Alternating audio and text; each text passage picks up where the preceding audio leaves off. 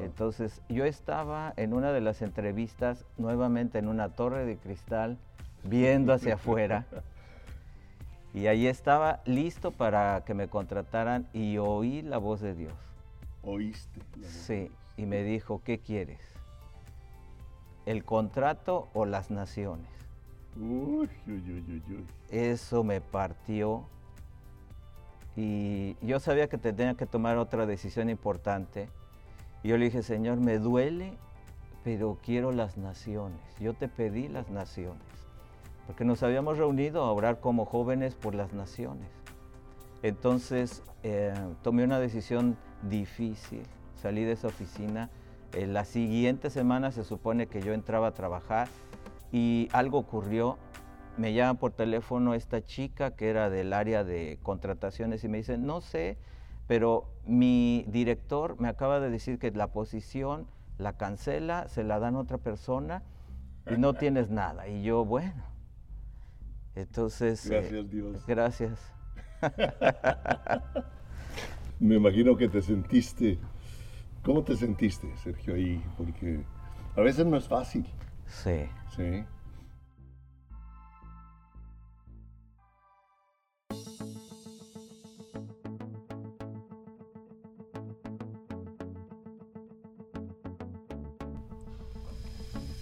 ¿Qué tal? Muy bienvenidos una vez más a este programa de Siguiente Página. Mi nombre es Palemón Camus. Uh, usted puede ver un poco más de nuestro material o diálogos con otras personas Claro. que hemos aprendido, mucho de ellos, así como el material impreso que tenemos. Puede verlo ahí en siguientepágina.com o también en Amazon. Y es una... ah, pues siempre para mí es un honor tener gente Claro. invitada, tener gente que yo considero hombres, mujeres de Dios, Gracias. que han aportado desde hace tiempo ah, mucho a- al cuerpo, a la iglesia, a- al medio, a la sociedad, etc. Y en esta ocasión, ah, para mí es un honor presentar a un amigo, a Sergio Cruz, a quien conozco desde hace unos 26, 28 años, ¿no? Más o menos. Más o menos. Más o menos. Desde el grupo de jóvenes de Así amistad. es. Así es. Sí, ¿verdad? Así es. Y estamos hablando ya hace tiempo y Sergio era parte o era uno de los líderes del grupo de oración del grupo de jóvenes de amistad con Eric y Gloria Vázquez, Así es.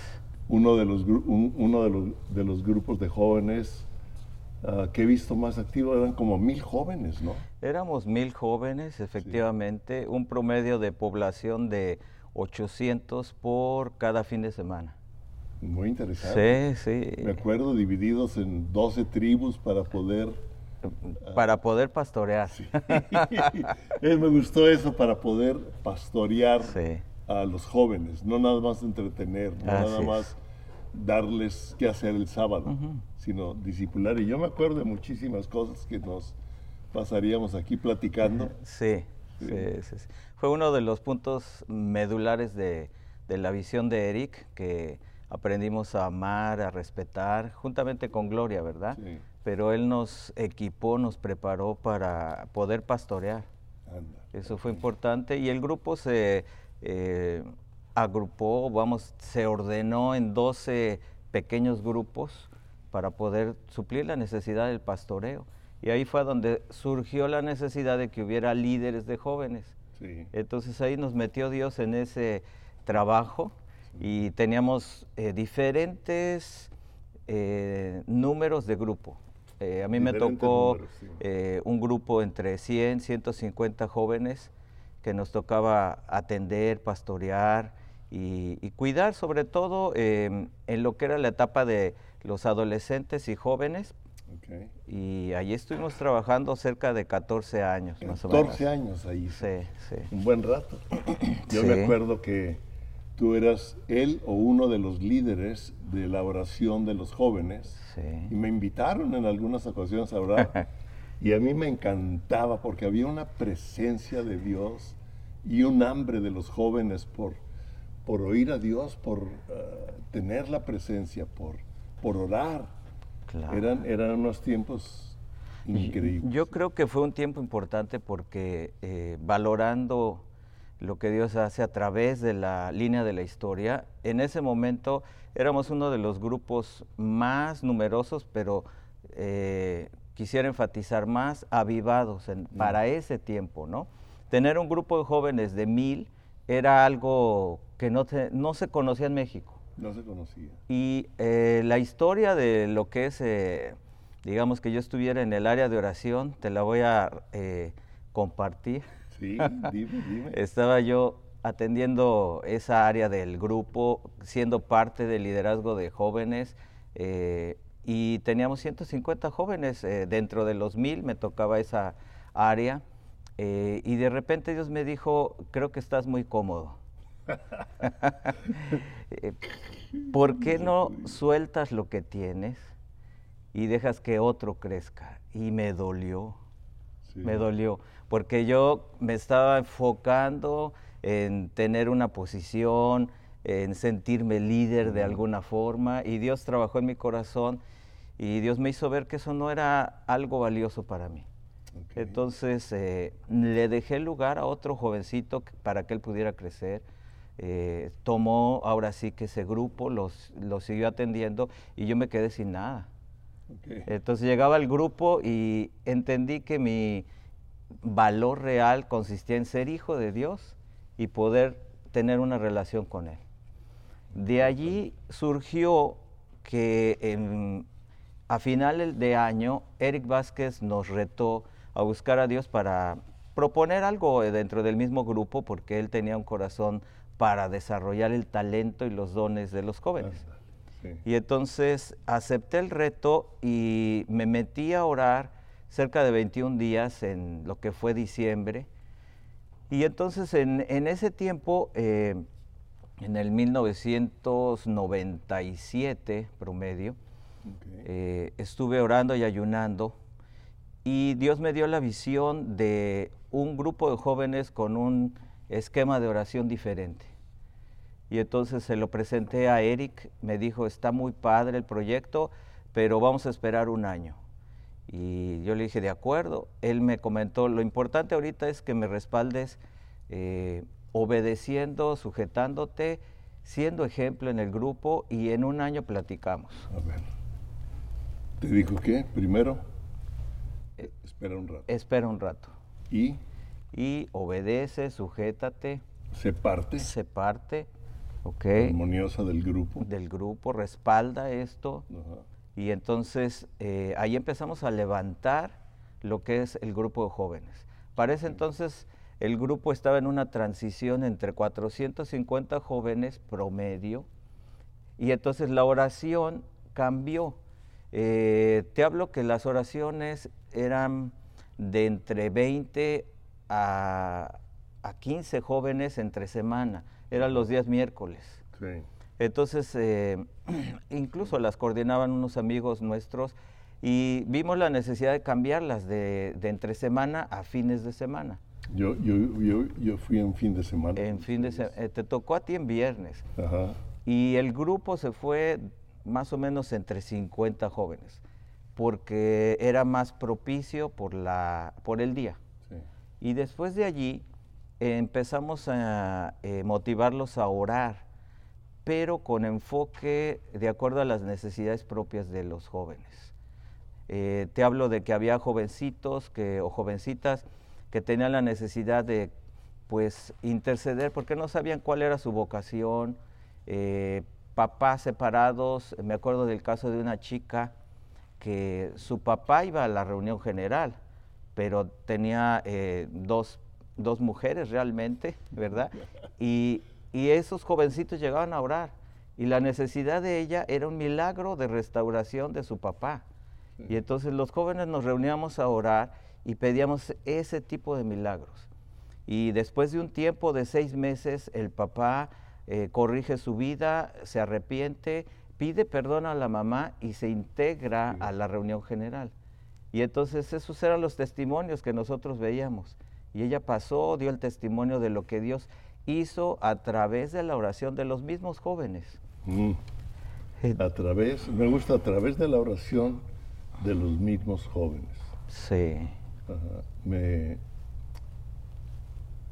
la oración definitivamente es, muy importante. Claro. Sí. Hoy precisamente en Estados Unidos se festeja el Día de la Oración. Entonces por eso también en la mañana dije, Señor, ah, estás coincidiendo todo esto porque tú has sido un, pionero, digamos, uh, bueno, un pionero en ese sentido de, formar discípulos y entrenar gentes en la oración en un grupo de jóvenes con un propósito en la congregación y que milagros sucedan por la oración de los jóvenes. Claro. Normalmente como que uh, los padres o los adultos oramos por los jóvenes, pero me encanta lo que acabas de decir ahorita, jóvenes orando por los adultos, por los padres, por otras más necesidades que me imagino que, que, has, que has visto, ¿no? Sí, sí. Eso lo empezamos a ver eh, y fue bien curioso porque ah, eh, después de ese tiempo que yo entendí que tenía que respaldar a mi líder en el área de, la congregación donde él estaba, porque él estaba pastoreando el área de jóvenes. Entonces lo empezamos a respaldar, a cubrir con nuestra oración y así empezó. Eh, entonces el grupo pasó de 450 a 800 jóvenes. Y él vio que había algo y era un mover de oración.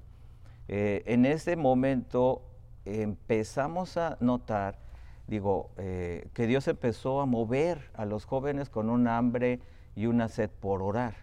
Fue un movimiento que yo después que lo estudié, me di cuenta que fue espontáneo, porque en esos mismos años nació, eh, digamos, el ministerio de Call, del clamor, nació el ministerio también de Cindy Jacobs, el de el Centro Mundial de Oración de Colorado Springs, y entonces, pero eso nació espontáneamente en ese grupo de jóvenes, por un jovencito que tuvo hambre de buscar a Dios para que él pudiera hacer algo en su generación. Y entonces eh, Dios me dio esa visión de un grupo distinto de oración de acuerdo a la época y las necesidades características de los jóvenes. De acuerdo a la época, es muy interesante, de acuerdo a la época. Claro porque la época y las necesidades van cambiando. Sí. La necesidad de la oración jamás dejará de ser. No. Sí, nos enseña Jesús. Los discípulos, sabemos que los discípulos, dentro de lo que le pidieron a Jesús, no le dijeron enséñanos a hacer milagros, no le dijeron, le dijeron enséñanos a orar. Así es. Sí, ah, vieron, desde los mismos discípulos, vieron el poder de la oración. Y muchas veces uh, la iglesia, los cristianos, hemos tomado la oración como un ministerio y no como una necesidad vital, así como el aire que, respiramos, ¿no? así como la comida. Ah, la oración es un área vital en nuestra vida espiritual. ¿Qué más nos puedes decir, Sergio? Ahí empezamos a, a ver que teníamos que reenfocar, como dices tú, la enseñanza de lo que era la oración. Eh, muchos utilizaban la oración para pedir cosas mm. y entonces tuvimos que llegar al fundamento. La oración es una relación de comunión con Dios, de convivencia con su espíritu, eh, de vida entre Dios y el joven, y era lo que nosotros enfatizábamos. Dentro de esa comunión, entonces Dios se movía para resolver problemas, contestar peticiones, eh, pero eh, eso lo empezamos a enseñar en el grupo y entonces el, detalle fue que el grupo creció y ya teníamos 800. Y las reuniones de, oración de 50 jóvenes se nos fueron a 150 por semana. Ah, entonces ahí fue cuando eh, Eric me dice, a ver, enséñame el proyecto. Y entonces lo vio. Eh, pero no era el proyecto, sino que había un jovencito que oraba y, Dios fluía con ese espíritu de oración. Y entonces me dice, haz lo que quieras, porque él vio el fruto de, esa oración que lo respaldaba. Eh, fue bien importante y yo quisiera hacer énfasis en un evento que tuve porque eh, algo que está en mi corazón, que siempre he valorado, es que yo terminé como arquitecto y tú lo sabes. Sí, eres arquitecto. Ahí está la unción. ¿Verdad? Sí.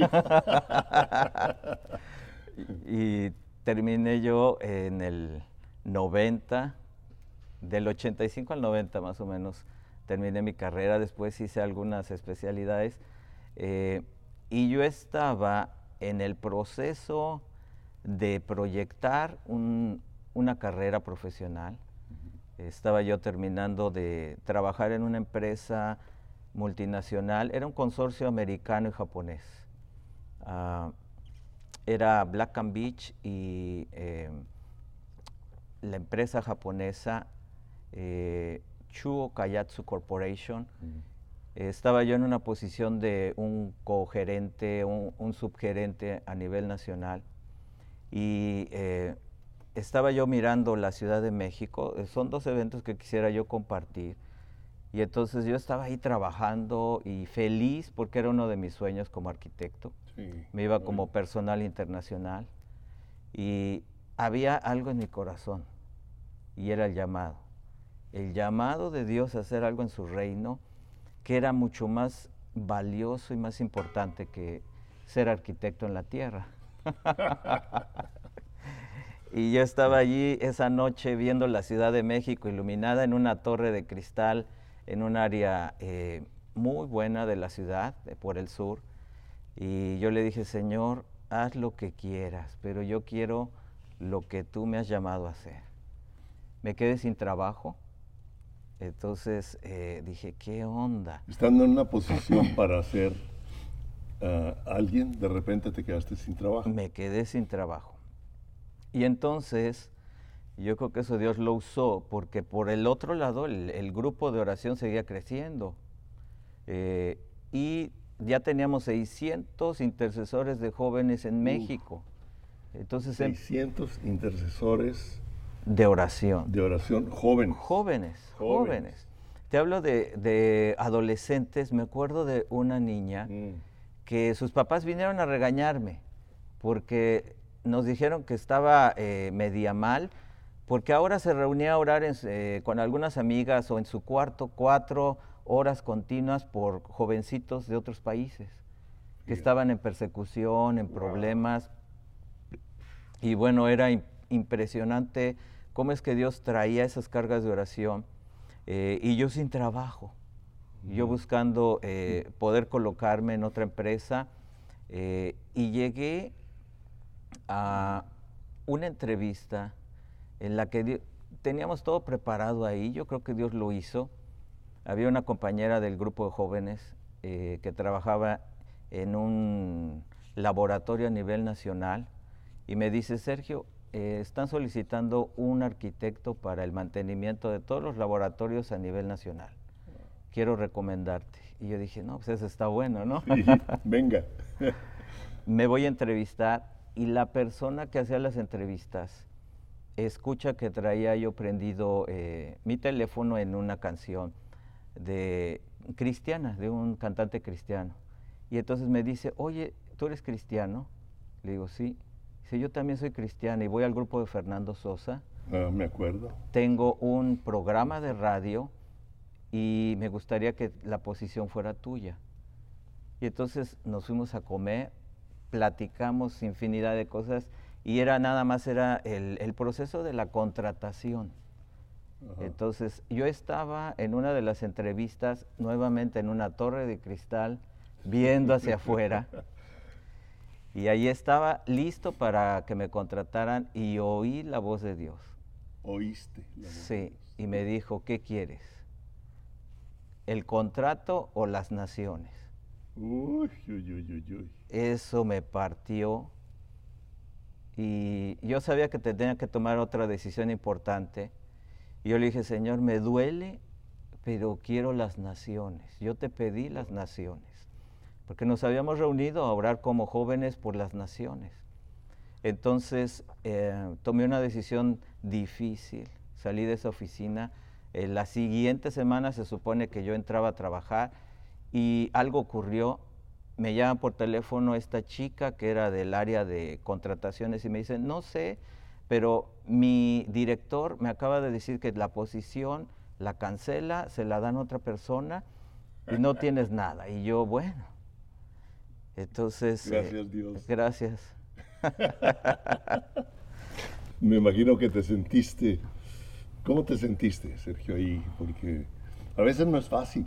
Sí. Sí. Traes un sueño, traes un deseo, ves que inclusive el que te entrevista es cristiano, se emociona, es una gran oportunidad y de repente cambia y esa oportunidad se cae. Sí. Hay emociones, ¿no? Claro, yo me sentía triste, de repente sentía el llamado de Dios, pero a la vez me estaba desprendiendo de yo poder tener la habilidad de hacer lo que yo quería estaba dejando muchas cosas. Eh, yo creo que a veces Dios nos lleva a esos puntos para dependencia total. Mm. Y me quedé sin nada. Y a los tres días me llega una invitación, me llega un correo de Sergio Velar, de Córdoba, Argentina. Me acuerdo de él, yo lo conocí, Sergio Velar, sí. Y me llega un correo. Eh, estábamos nosotros ya orando por jóvenes y entonces el proyecto ya estaba implementado. Entonces teníamos oración por misioneros en varias partes del mundo, eh, intercambios de oración de entre jóvenes de diferentes países que oraban entre uno y otro. Mm. Eh, cubríamos también artistas y ministerios a nivel internacional. Eh, estaba esto levantándose fuertemente y entonces Sergio Velar tenía un grupo de jóvenes semejante al de nosotros. Era un grupo como de mil, mil quinientos jóvenes en, Córdoba y, con Jorge Lozano estábamos intercambiando jóvenes para orar. Y entonces eso le gustó a, Sergio Velar y me dice, ¿por qué no vienes? Voy a hacer la primer cumbre de líderes de Latinoamérica. Y si me gustaría que tú expongas el proyecto y que los jóvenes oren. Entonces, eh, la verdad yo estaba que lloraba, porque hace unos días atrás Dios me había dicho, ¿qué quieres? Y Dios lo cumplió en tres días. Entonces fuimos a Córdoba, presentamos el proyecto en un auditorio y en ese em, momento lo que eran 600 jóvenes orando en, en la República Mexicana, se fueron a 7 mil jóvenes. 900 líderes de jóvenes de diferentes países, 12 naciones, con la de México eh, eran 13, y entonces nos explotó. Nos explotó. Tuvimos que armar un frente americano entre Estados Unidos y México, Latinoamérica, Argentina, Chile, Puerto Rico, República Dominicana, Perú, Paraguay, Uruguay, Islas Canarias, Bolivia, Brasil, el continente europeo, estábamos entrando en España, Noruega y Francia, teníamos Japón y Australia y Nueva Guinea. Entonces... Jóvenes orando. Jóvenes. Jóvenes orando, me encanta. Jóvenes orando. Así es. Esos jóvenes ahorita son personas de tu edad. Tú eres, claro. tú eres de, más o menos como nuestros hijos como Ramiro y Carlet, que eran el grupo de jóvenes, de ahí con ustedes, eran parte de todo ese grupo de jóvenes. Fíjate que ahorita ah, me estoy acordando de algo, Sergio. Ah, yo recuerdo que nosotros estábamos ya participando como parte del liderazgo ahí de, de Amistad Cristiana en México y ah, tenía por costumbre, ahora mi horario ha cambiado, pero tenía por costumbre levantarme a las 5 de la mañana a tomarme mi café, a leer la Biblia, a orar. Ahora Carlet tiene ah. algo parecido, sí, se le quedó, pero yo le empecé y la empezaba, me levantaba y ella ya estaba orando en el espíritu. Sí, sí. Y la y dije, "Ah". Pero el Espíritu Santo me dijo, tienes que respaldarla, porque la forma en que está orando, se va a venir el enemigo a quererla tumbar, porque está afectando Sí. a lugares celestiales y definitivamente lugares en la tierra. Como dices tú, empieza Sí. a suceder en la tierra. Dice, lo que ates En los cielos. en los cielos será atado en la tierra. Lo que desates o, o ates, ¿verdad? En la- y lo que hagas en la tierra será también en los cielos. O sea, la oración funciona para que el cielo se abra y Así también es. para que la tierra sea transformada en cuanto a, a nuestra humanidad. yo, yo así lo veo, ¿no? Sí, entonces, ahorita que lo estás platicando, me vino a memoria ese tiempo y comencé al, al levantarme a orar por nuestros hijos. Mm, ¿sí? Cuando ella ya estaba orando, Dios me puso a orar. Porque el enemigo no, no- no quiere que la oración. ujú. ¿sí? No, no quiere una artillería. Y te voy a decir una, una experiencia más ah, que Dios me mostró ahorita que decías, la oración no es la lista del mandado, ¿verdad? No es Claro. una lista de peticiones, sino en esa comunión con Dios el Espíritu Santo pone. Me llamó la atención que dijiste cómo les ponía ah, naciones o hasta rostros Sí. o, o- o personas que ni conocían de Ujú. otros países, ¿verdad? Yo, yo lo he Sí. visto, mi- mi- Patricia, mi esposa, ha tenido ese tipo de, de experiencias cada rato y está orando por personas que vienen a, a- a- a su mente y ora por ellos, ¿no? Y ah, me recordé de, de algo que el Señor me, me enseñó en, la, en un video que vi de la guerra de Estados Unidos contra Irak. No. ¿sí? Cuando ganó la guerra Estados Unidos, etcétera. Eso ya es política. Sí. Eso ya se los dejamos a ustedes. Pero ah, me llamó la atención algo que vi, ¿sí? En diferencia de la Segunda Guerra Mundial a esa guerra, como dices tú, la época, ¿no? Sí. Y el, y el Espíritu Santo me mostró algo.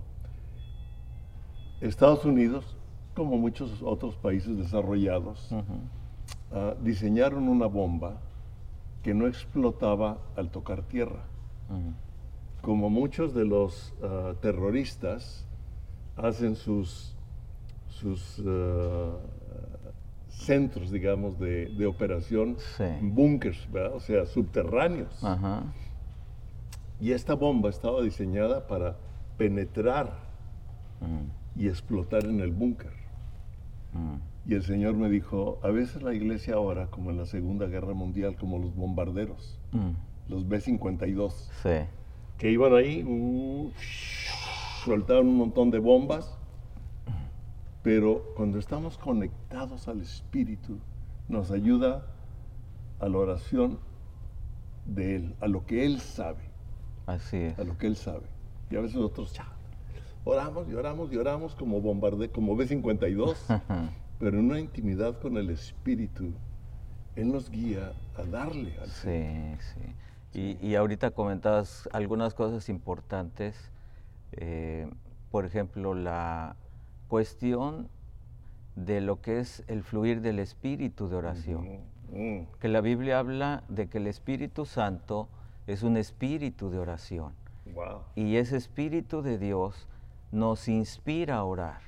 Entonces, eh, si entendemos que el Espíritu Santo es, vive en nosotros y que Él es la dirección con la que tenemos que orar, Él nos va a inspirar de la manera correcta, con el tipo de oración necesario, ¿verdad? Y claro, activando la autoridad que Dios nos ha dado, ¿no? Claro. Eh, y, y el otro detalle que noté ahorita eh, de- dentro de lo que tú comentas es la necesidad de padres espirituales eh, que estén cubriendo a las generaciones jóvenes. Wow. Eh, cuando estuvimos en este fluir de oración, me decían algunos líderes, eh, tienes que tener el cuidado de entender lo que está sucediendo, porque Dios está llevando este mover de oración en un nivel que requiere cobertura. Wow. Y personas que sean padres que tengan un nivel de autoridad suficiente para cubrirlo. Mm. Eso fue importante por la repercusión espiritual. Lo que estás diciendo es, es clave. Yo no lo había, yo no lo había tomado así, lo tomé en relación a mi hija, ¿no? Oh, Pero sí. qué importante en relación al cuerpo de Cristo, a la iglesia. Sí, ¿sí? Un, un espíritu de padres, como tú dices, que para mí el espíritu del padre, in- ok, independientemente de la teología, ¿verdad? Ajá. Ajá. Ah, para mí el espíritu del padre en nosotros, para mí ese es el apostolado. claro. Sí, porque muchos hablan del apostolado, del apostolado, y que el apostolado vertical y horizontal, y que Sí. otros se autonombran apóstoles, etcétera, etcétera. Pero para mí, como dices, es el espíritu del Padre, ah, la autoridad que Él nos ha dado en medio de la madurez también, Claro. porque pueden tener 40 años como cristianos y no tener la madurez del espíritu. ¿sí? para cubrir a esos ejércitos, tal vez como el ejército que, que parece que hay algunos ge- generales como que no están a- en medio del campo de batalla, Mm. pero ellos son la cobertura, Sí, sí. ellos son la cobertura. Ahí eh, empecé a notar la autoridad espiritual no tiene que ver con que gritemos, Anda. ¿verdad? Reclamemos o demos órdenes, aunque sí es verdad que tenemos en ocasiones que decretar y declarar. Pero Dios reviste de autoridad y Dios imparte esa autoridad en algunas personas y ahí entras tú, ¿no? Porque llegabas al grupo de oración como invitado y, se revolucionaba la cosa, ¿no? Porque llegaban otros que nos enseñaban, pero notamos que había un clic ahí. Y, y como dices tú, desde esos años nos conocimos. Eh, me acuerdo cuando me dabas aventones que iba al grupo en casa a tocar la alabanza y regresaba y me dabas un aventón a casa porque vivíamos cerca, platicábamos y algo se unió ahí. No solo que fuéramos arquitectos los dos, sino que algo pasó, algo pasó. Recuerdo cuando saliste de la congregación, te veniste a Dallas, eh, pero yo traje grupos de jóvenes durante cinco o siete años continuos a lo que era YFN o el campamento de jóvenes y eh, siempre pasábamos por tu oficina, ¿no? Te saludábamos, platicábamos y cuando tuvimos problemas estábamos ahí conectados. Eh, el doctor Carol Thompson también fue alguien importante Muy importante. sí. estuvo cubriéndonos eh, y lo que yo notaba es que la autoridad espiritual sobre las generaciones jóvenes es una réplica de lo que dices, o sea, un padre que cubre a sus hijos, Wow. ¿no? Porque el padre espiritual y también natural llevan al hijo a su destino Mm. conocen su herencia y la imparten. Y espiritualmente necesitamos apostolados que lleven a las generaciones jóvenes a su destino. El padre es el que imparte la herencia a la siguiente generación. Y en este sentido, pues eh, notamos un fluir impresionante de oración. Yo te puedo decir que nunca pensamos en copiar nada. Todo era espontáneo, inspirado por el Espíritu. sí. No, no había un sistema que aprender, era lo que el No. Espíritu Santo Sí, les, les revelaba y lo hablaba. así es. Yo creo que así son las cosas de Dios. O sea, no se trata de sistemas, ah, no se trata de, de, sí, de- de programas, sino de estar conectados con Dios. Así es. Estás diciendo ahorita cosas muy interesantes que espero que ustedes ah, llegue lo que se está hablando. Ahorita a mí me está impactando, me está volviendo a animar en otras áreas de mi vida. Gracias, Sergio. ¿De qué? Sí, aunque nos hemos seguido tratando, pero me encanta ah, aprender también de los jóvenes. Y ah, lo que se está hablando ahorita es clave. Tú que nos estás viendo, si son, si eres padre, si eres madre, si eres un líder en alguna posición, yo creo que es muy importante tomar ese, esa unción, ¿sí? esa unción del Espíritu ah, para conectar y darle destino a las generaciones ah, que vienen después de nosotros ah, y, que, y, que, están revolucionando y transformando. ¿Qué me dices ahorita de México? en cuanto a lo que está pasando espiritualmente. Porque oímos la política, oímos, ¿sí? Yo quiero oír, ¿tú qué estás viendo espiritualmente en México? Yo creo que hay una preparación de parte de Dios para un despertamiento.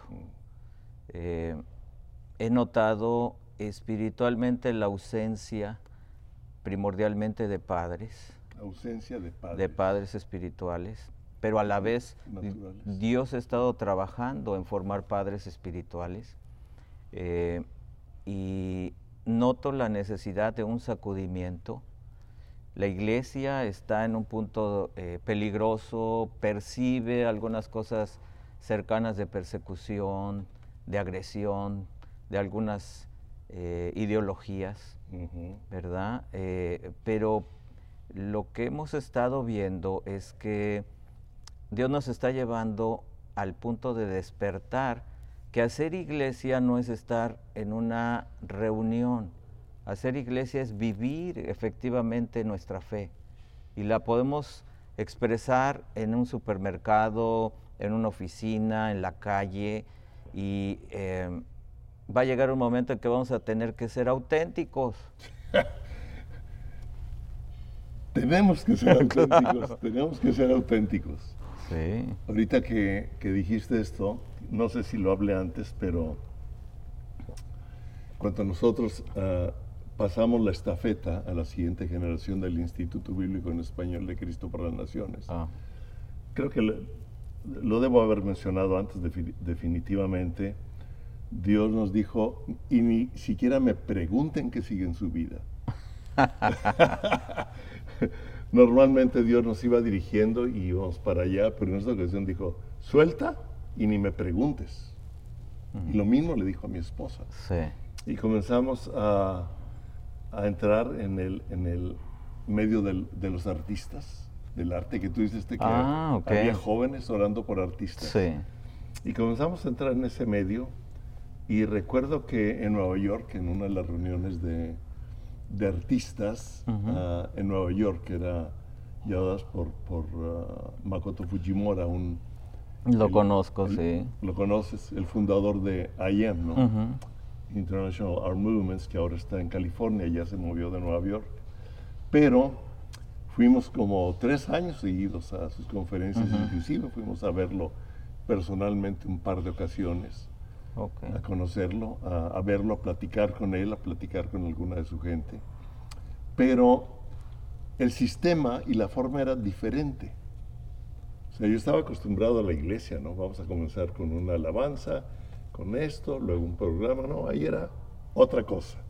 Sí. Y, me acuerdo que Patricia me dijo, no seas religioso, porque Dios me ha ido quitando un... Yo me creía bastante libre y no, Dios sigue quitándome cosas, ¿no? Pero la que era directora, y creo que esto sí lo mencioné, de, de la obra de Los Miserables, que para mí es una de las películas y de las obras más claras en cuanto a la gracia de Dios. ¿Sí? Es, es, es, una obra de la gracia. Sí. Ah, le preguntaron, entonces ahí supe que era cristiana. Mm. Pero yo ni en cuenta, ¿verdad? Y yo había visto ya la obra de Los Miserables de Nueva York, en Broadway. Entonces, cuando la presentaron, yo dije, ah, su mecha, ¿sí?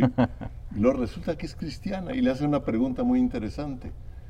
a el entrevistador, que ahora está pastoreando un grupo de, de, artistas en una isla, decía. Está, él le hace una pregunta y le dice, ¿cómo le haces para vivir tu vida cristiana en Broadway? Mm. Porque todos nosotros sabemos, cuando hablamos de Broadway, cuando hablamos de Hollywood, cuando hablamos, ¿sí? decimos, no. Y ella, su contestación fue muy sencilla, simplemente no lo separo. Vivo lo que yo soy claro. en medio de eso. Ya. Es lo que tú estás diciendo, ¿verdad? Sí, sí. Vivir nuestra fe. Vivir nuestra fe en cada área. Claro. Ser. Ser auténtico. Ser auténtico. Sí, sí. No andar predique, y predique y, nada que. Bueno, ya me voy a meter en otro tema, ¿verdad? Pero ser auténticos. Yo creo que Dios va a traer un despertamiento y un sacudimiento. Eh, estaba yo compartiendo hace cerca de dos semanas en eh, lo que es un evento que se llama Fuego del Cielo, que se está transmitiendo a nivel nacional en México y a otros países. Y me pidieron que diera yo algo relacionado con lo que era el Espíritu de Dios. Hablamos sobre lo que es el fuego santo, porque el Espíritu de Dios es un espíritu de fuego.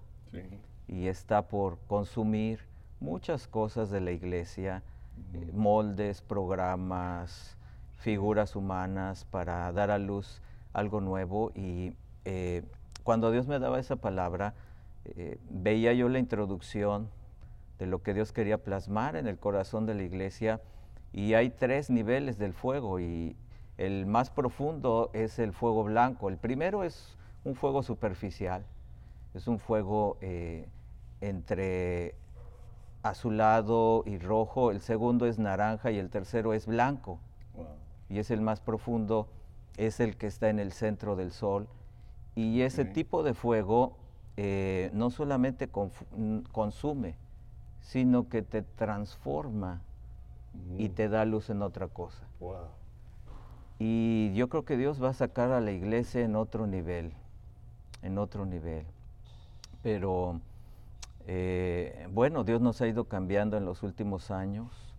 Como dices, eh, llegaste a, Cristo para las Naciones Dallas, ¿verdad? Me acuerdo de eso porque eh, veníamos continuamente, como te platicaba yo. Cada verano. Cada verano, ¿verdad? Nos ayudabas increíble con los jóvenes, eh, pero siempre hubo ese clic, ese clic, y yo lo digo porque ah, creo que el corazón de un padre eh, verdaderamente sigue siendo el corazón ayer, hoy y mañana, no importa la edad, ¿no? Entonces estábamos por acá visitándote y todo, y eh, en esos años de transición, eh, Dios fue cambiando muchas cosas, ¿no? Eh, se abrieron oportunidades para poder movernos y recuerdo que estaba yo en San Diego, California, estábamos invitados para formar un ministerio. Mi papá estaba en México enfermo, necesitado de apoyo en la congregación y otra vez el mismo punto de prueba de parte de Dios, ¿no? Entonces, eh, después de meditar mucho ahí en San Diego, decidí regresar a México, eh, hablé con algunos líderes y empecé a apoyar a mi papá en una de las zonas, mm, pues digamos, más difíciles de la Ciudad de México es una ciudad mm, perdida, muy complicada por eh, lo que es eh, la droga, el vandalismo, que es Ciudad Nezahualcóyotl. Llegamos allí, eh, igual sin nada, y levanté el ministerio de mi padre durante cerca de 14, 15 años. Y en los últimos años, bajo la cobertura de Carol Thompson, fue cuando se empezó a dar una nueva forma de trabajo de parte de Dios, que eh, surgió como una necesidad de equipar y capacitar a los pastores misioneros que estaban dentro del ministerio y se necesitaban desarrollar. Entonces, platicando con el doctor Carol Thompson, vimos la necesidad de hacer una extensión de Cristo para las Naciones hacia la congregación para equipar a esos pastores. Esa era la carga. Estuvimos orando cerca de cuatro años y medio y eh, curiosamente, después de ese tiempo, eh, se logran algunas cosas aquí en, Estados Unidos y, y, bueno, pues este, no sé, yo creo que ese es un tiempo muy importante porque estamos compartiendo. Y les digo yo a los que están en la clase, déjenme dar mi clase porque me, me, distraen, pero eh, estaba yo aquí por la dirección de Dios en, en una de las invitaciones que hice con eh, Chris y Jenny Yule, que tú conoces, fueron a compartir a México y vieron una casa que construí. Y entonces eh, Jenny se me queda viendo, íbamos al aeropuerto, ellos regresaban a Dallas y me dice, ¿no te gustaría hacer una propuesta para remodelar el GLT o la torre de Gordon Lindsay? ¿Por qué no me haces una propuesta? Y yo le dije, bueno, pues de acuerdo, está bien. Eh, empecé a elaborar la propuesta, la envié, eh, les gustó y entonces eh, me tuve que trasladar aquí a Dallas. Recuerdo que cuando estaba yo en la lo que era la villa donde se hospedan los invitados, que me dejaron ahí como tres meses, tres o cuatro, me, dice, me dice el señor, eh, yo traía mi proyecto, ¿no? Yo dije, esta es una buena inversión como arquitecto, se puede cobrar en dólares, y Dios me dijo, no cobres, dónalo. Y lo doné. Y yo lloraba porque yo, era algo que yo había hecho con mi corazón y sabía que podía pues tener alguna este, ganancia, ¿verdad? Y lo doné y se lo dije a Golan, aquí está el proyecto, lo dono para el ministerio, quiero sembrarlo. Y me aventé todo el trabajo disfrutándolo, pero lo curioso fue que en medio de todo ese trabajo, en un día este, en el que celebraron el cumpleaños de Denis, de Denis Lindsay, el presidente de Cristo para las Naciones, entonces se sienta eh, Chris y Jenny Yule al lado del director de escuelas, Randy Delp.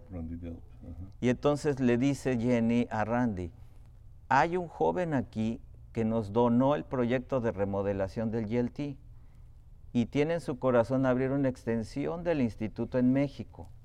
¿Te gustaría apoyarlo? Y Randy le contesta, dile que vaya a mi oficina mañana. Voy a la oficina de Randy y me dice, tienes una semana para entregarme todos los documentos.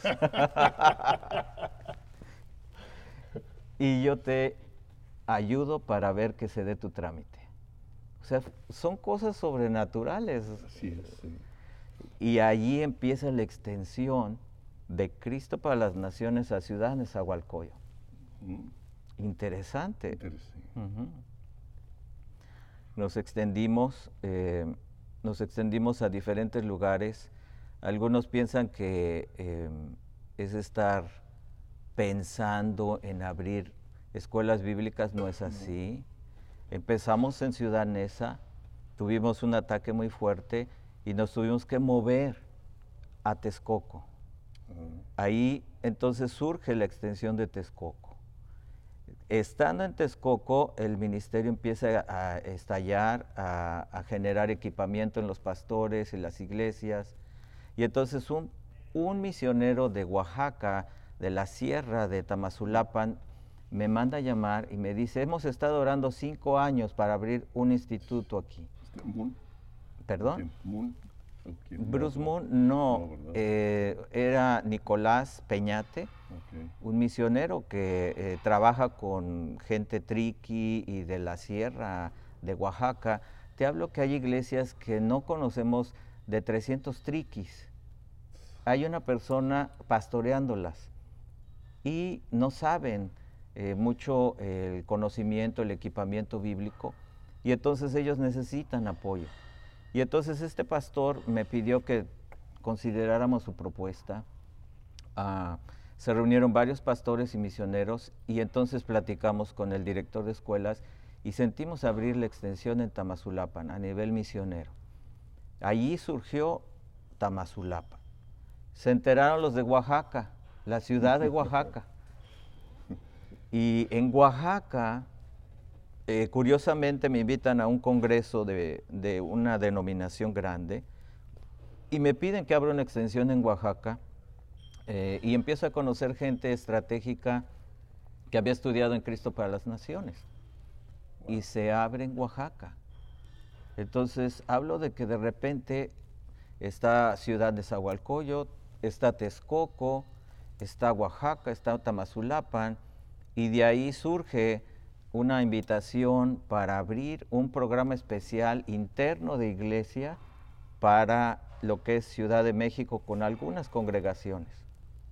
Y entonces el ministerio empieza a crecer.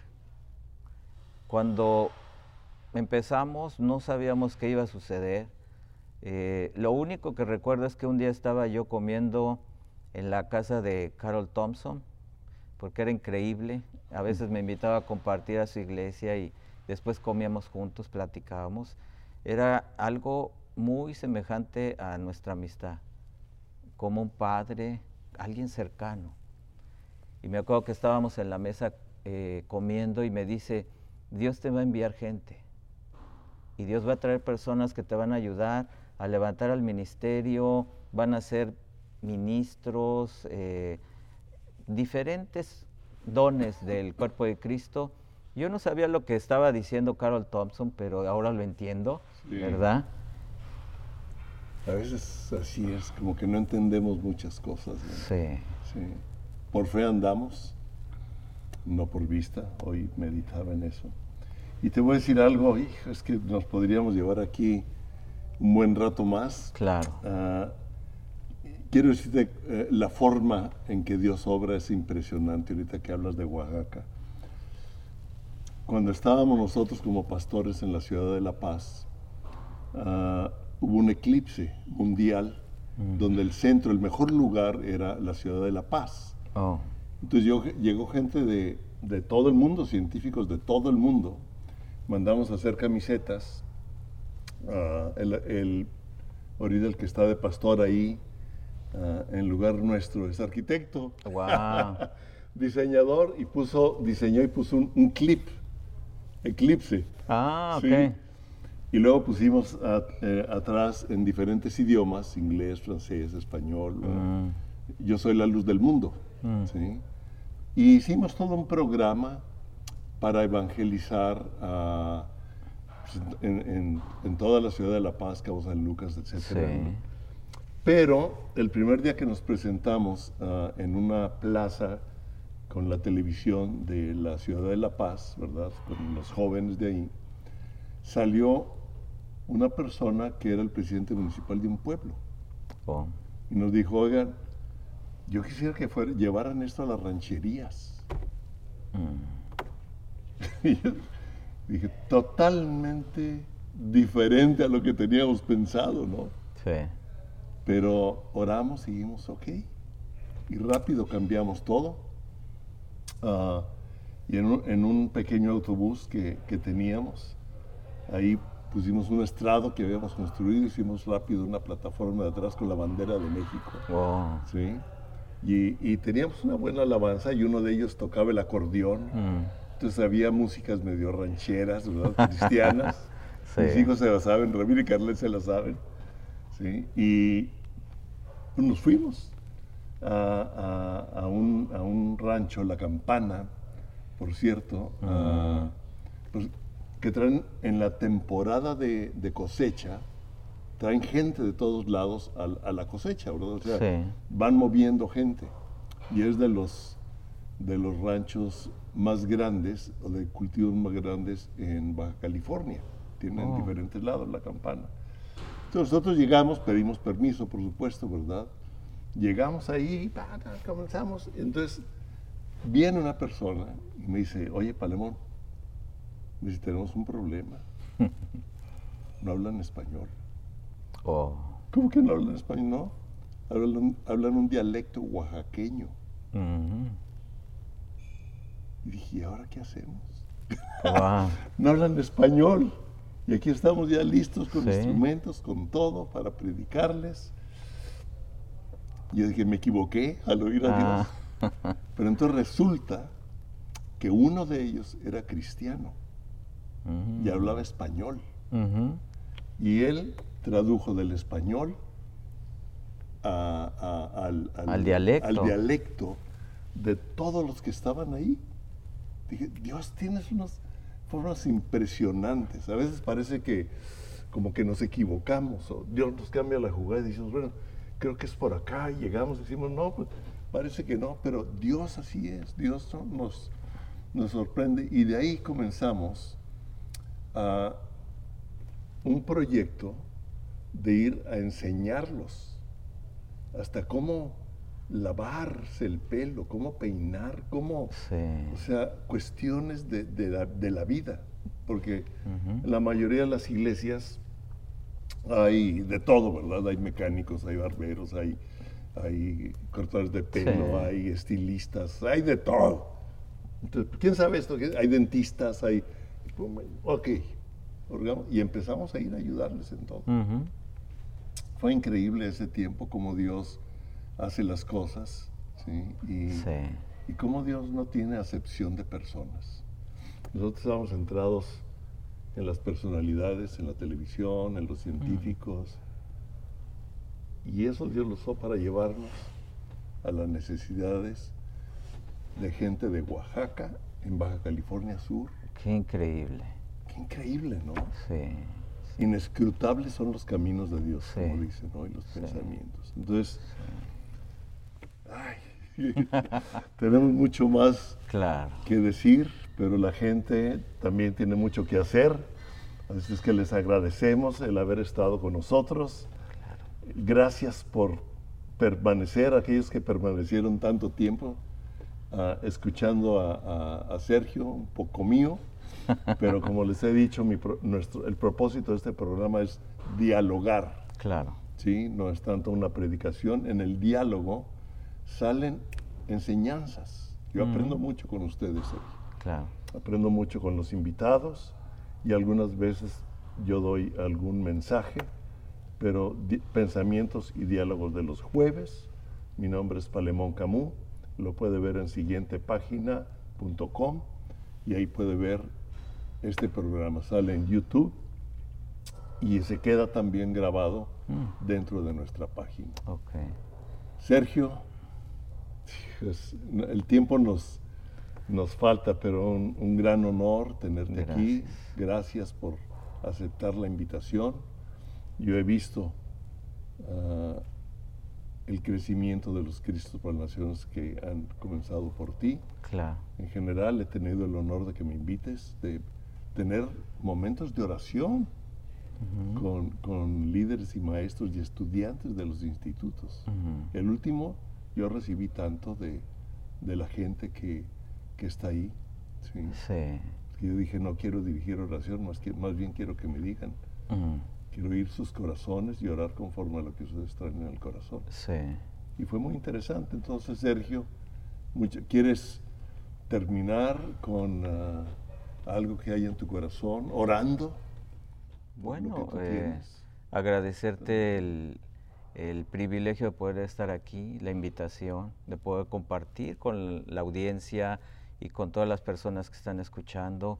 Eh, sobre todo agradecerte el corazón de Padre, mm, porque lo necesitamos. Gracias. ¿Verdad? Y bueno, eh, simplemente saber que Dios está por dar a luz algo nuevo, mm. algo nuevo. Eh, la oración que hacíamos hace 20 años atrás, eh, que fue auténtica e inspirada por Dios, eh, en este momento está siendo diferente por los tiempos, por lo que Dios quiere hacer. Y la esencia no podrá cambiar nunca. La comunión, eso permanecerá siempre. La oración es un llamado a una comunión íntima con Dios.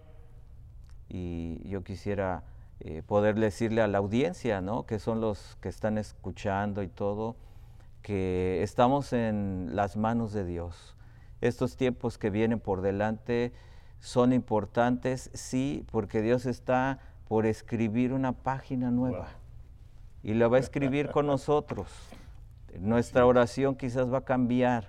La forma de hacer iglesia y de vivir auténticamente en la sociedad va a ser algo clave para nuestro tiempo.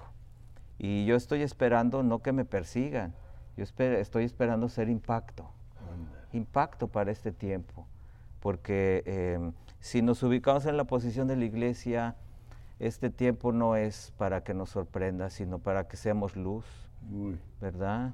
Me gustó mucho eso. Eso es importante. y, me encanta, me encantan los libros, porque em, como artista, como arquitecto, sé que Dios está por dar una pincelada en algo nuevo, ¿no? Pero pues yo les motivo a que ustedes entiendan que la oración no es pedir, es algo más que pedir, es una vida de comunión y de intimidad con Dios. Eso es lo más importante. ¿Quisieras orar? Claro que sí. sí. Padre, gracias por este tiempo, por la oportunidad de estar juntos y poder compartir lo que tú haces. Te pedimos en el nombre de Jesús que nos enamores. Sí, Señor. Que nos enamores de ti, porque lo principal de la comunión es enamorarnos de tu corazón, de ver lo bello y lo precioso que eres tú. Mm. Y en esa comunión, en esa relación de intercambio, es que tú impartes tus sueños, tus dones, tu poder, pero para que el mundo pueda verte nosotros. Te pedimos que podamos vivir de tal manera que tú te puedas ver en nuestra vida diaria, de manera natural, y la gente sea impactada, sea impactada por nuestra forma o estilo de comunión contigo. En el nombre de Jesús, Padre. Amén. Amén. Gracias. Una vez más, gracias Sergio. Una vez más, gracias a ustedes por escucharnos. Y en el siguiente jueves vamos a ver qué tiene Dios. Claro. Gracias, Vale. Gracias.